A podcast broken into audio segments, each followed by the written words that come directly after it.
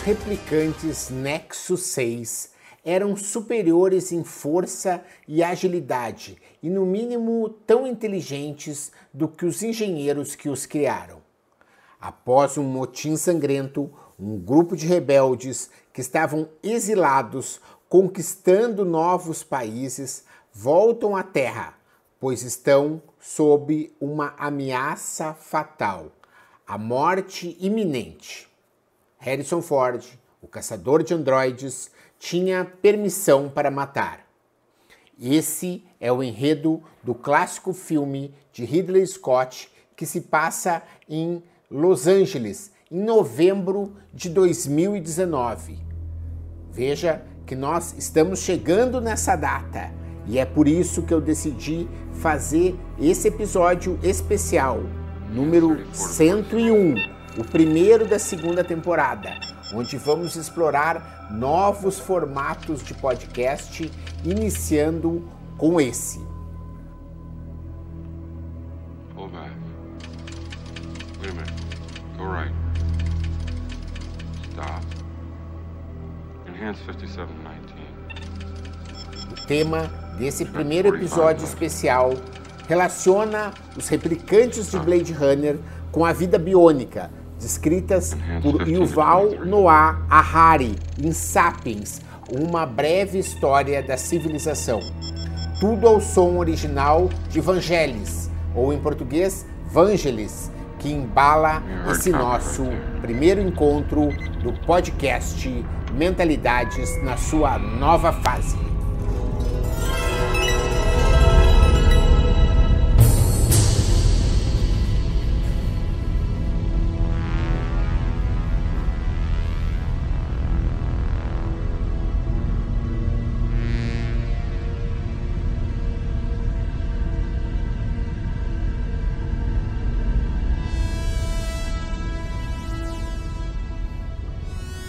Blade Runner é um filme de ficção científica de 1982, dirigido por Ridley Scott e estrelado por Harrison Ford, Rutger Hauer, Sean Young e Edward James Olmos.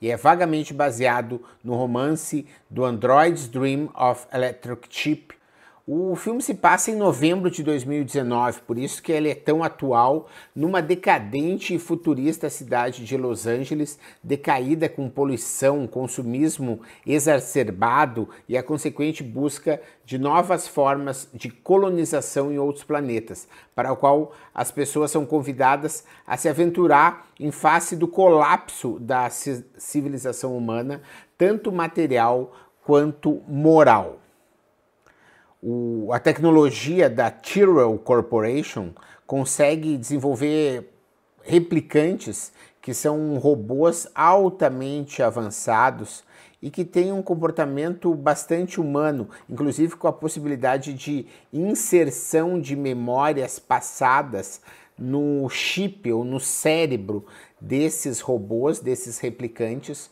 Porém, eles passam por um processo que é uma vida relativamente curta e alguns desses replicantes que descobrem que estão prestes à morte, esses Nexus 6, então decidem voltar à Terra para tentar prolongar as suas vidas. E com isso eles começam um trabalho de buscar desesperadamente uma solução, sem poupar esforços com relação ao que fazer e com isso a polícia resolve ter um matador, um ex-policial que era o Rick Deckerman, que é o Harrison Ford, que é autorizado então para exterminar esses replicantes, já que eles ameaçavam muito os cientistas que criaram esse Nexus 6 porque eles estavam atrás de uma resposta.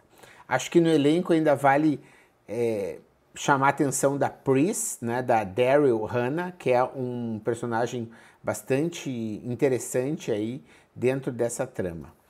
A direção de fotografia do filme é algo muito bacana. Existe várias coisas que lembram o tal do Metrópolis, do Fritz Lang, mas também tem muita coisa nova, já colorida, uma atmosfera mais pop, trazendo muito neon e essas questões meio malucas, meio, uh, como chama, surreais de Moebius, né? com bonecos, com autômatos e mesclando isso com uma música incrível dessa maravilha que é essa obra de arte. Eu escolhi algumas dessas músicas para que a gente possa estar tá curtindo esse episódio especial.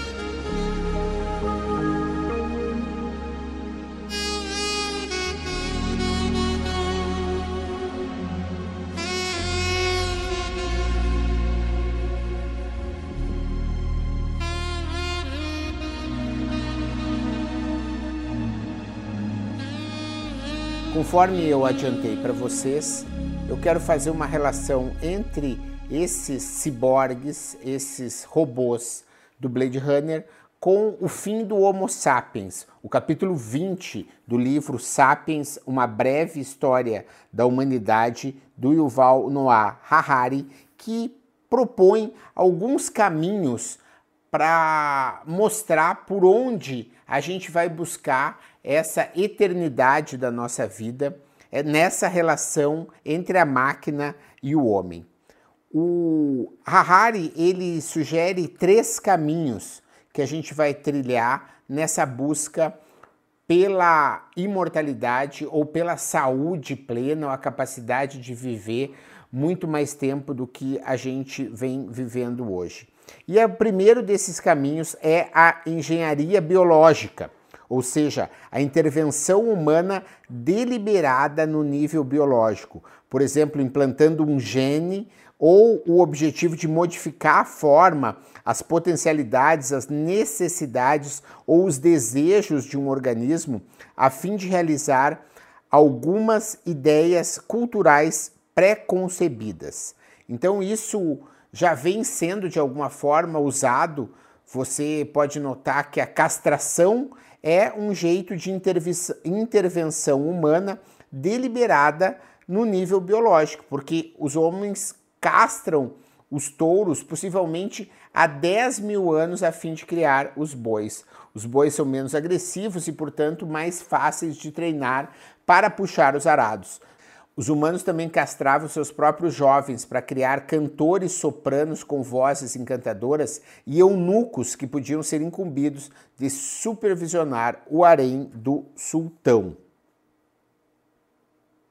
A questão da manipulação genética também levanta várias questões éticas, porém, os cientistas aos poucos vão avançando e já é real algumas experiências, como por exemplo, um gene extraído de um peixe do Ártico foi inserido em batatas, tornando elas mais resistentes a geadas. Você tem o caso da soja transgênica, você tem também casos de vacas geneticamente modificadas cujo leite contém lisostafina, uma substância bioquímica que ataca as bactérias responsáveis por algumas doenças que atacam os úberes das vacas leiteiras. E hoje também a, a indústria suína que vem em alguns países registrando quedas de vendas porque os consumidores desconfiam das gorduras pouco saudáveis presentes no presunto e no bacon, hoje deposita esperança numa linhagem de porcos ainda experimental que recebeu implante de material genética de um verme e que fez que os ácidos graxos, que são normalmente próximos ao ômega 3 e que fazem mal à saúde, fossem transformados em ácidos graxos ômega 6 que fazem bem à saúde. Então veja só, até a carne do porco está sendo modificada só para mostrar como isso são experimentos que a cada dia chegam mais próximo da gente e que podem fazer com que essa seja a primeira das opções para que a gente alcance essa vida eterna ou essa, esse prolongamento de vida através de tecnologia.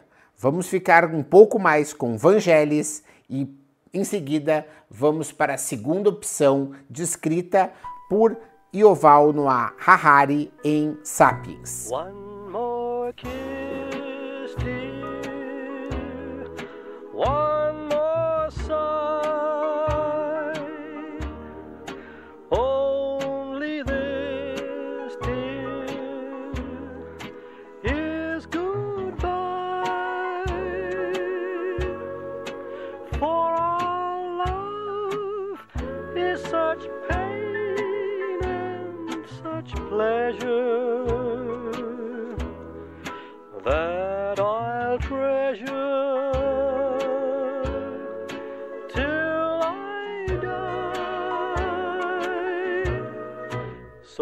for now,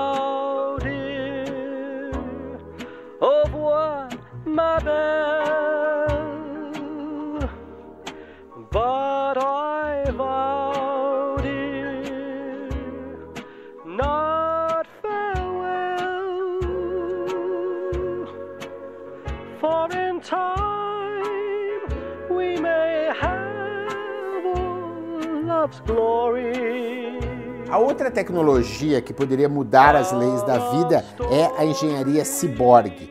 Os ciborgues são seres que combinam partes orgânicas e inorgânicas como um humano com mãos biônicas. De certo modo, praticamente todos nós somos biônicos hoje em dia, já que nossos sentidos e funções naturais são complementados por porcelana nos dentes, óculos, marca-passos, hósteses e até mesmo computadores e placas alinhados ao nosso processamento e armazenamento de dados no cérebro incorporados no dia a dia. A Agência de Projetos de Pesquisa Avançada de Defesa, a DARPA, americana, inclusive foi essa agência responsável pela criação da internet, já vem desenvolvendo ciborgues de insetos. Eles estão trabalhando com uma mosca que seja capaz de capturar e transmitir informações. Uma dessas moscas poderia pousar na parede de um quartel-general de um inimigo, escutar as conversas mais secretas e, se não for pega antes de uma aranha, nos informar exatamente o que o inimigo está planejando. A Retina Implante, uma empresa alemã financiada pelo governo, está desenvolvendo uma prótese de retina que pode permitir que pessoas cegas adquiram uma visão parcial. Jayce Sullivan, um eletricista norte-americano, perdeu os dois braços até o ombro em um acidente em 2001. Hoje ele usa dois braços biônicos, uma cortesia do Instituto de Reabilitação de Chicago. A característica essencial dos novos braços de Jesse é que eles são operados unicamente pelo pensamento. Sinais neurais chegando do cérebro são traduzidos por microcomputadores em comandos elétricos e os braços se movem.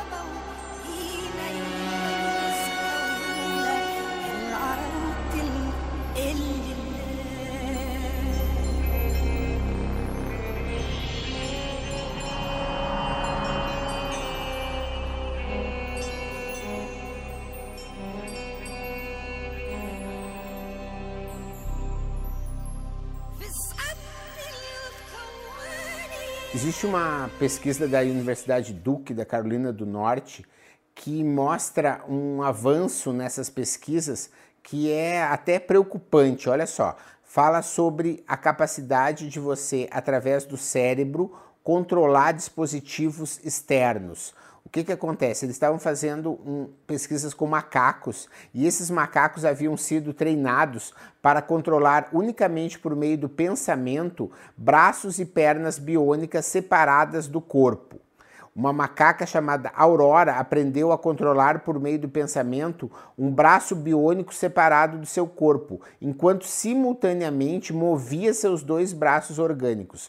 Como uma deusa hindu, Aurora agora tem três braços e seus braços podem estar situados em aposentos ou mesmo cidades diferentes se estiverem conectadas.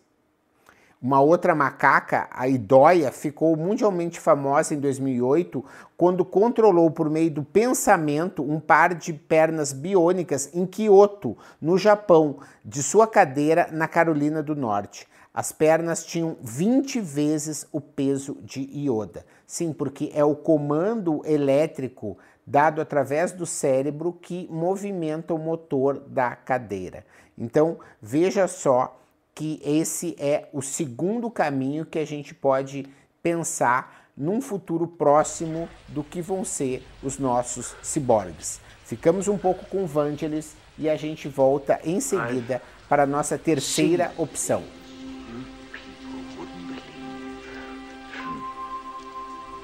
Attack ships on fire off the shoulder of Orion.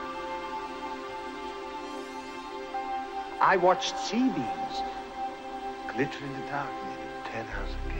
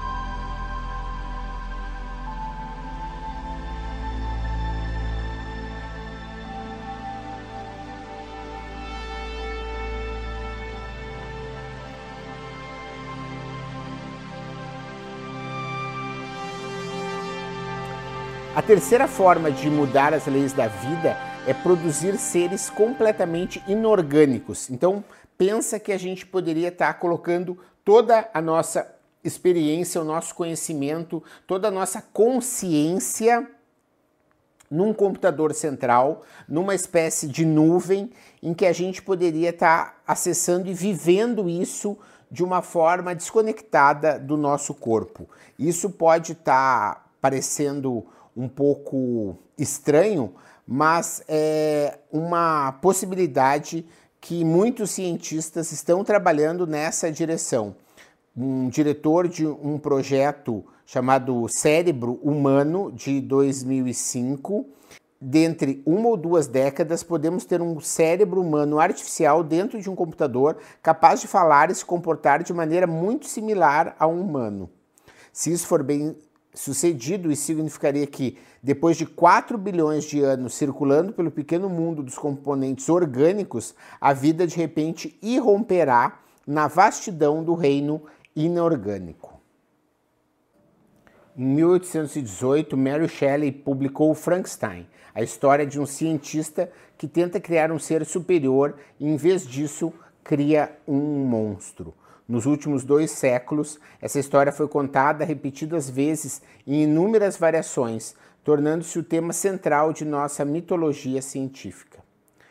E à primeira vista, a história de Frankenstein parece nos advertir de que, se tentarmos brincar de Deus e criar a vida, podemos ser punidos severamente. Mas a história tem ainda um significado mais profundo.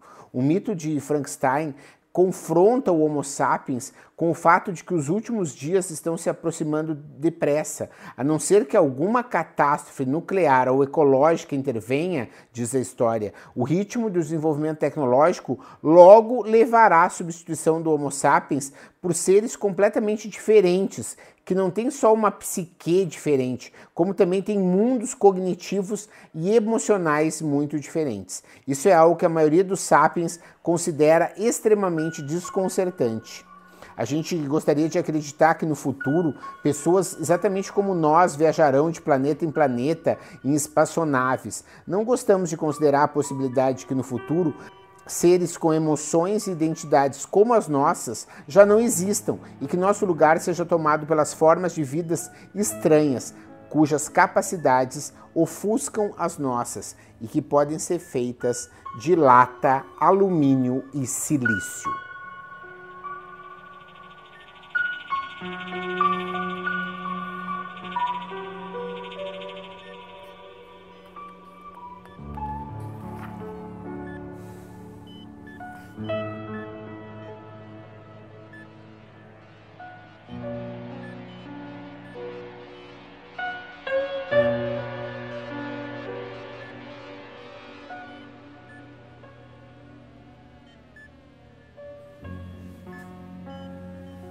Esse então foi o nosso episódio especial Blade Runner e Sapiens. Lembrando que há 70 mil anos o Homo sapiens ainda era um animal insignificante cuidando da sua própria vida em algum canto da África. Nos milênios seguintes, ele se transformou no senhor de todo o planeta e no terror do ecossistema.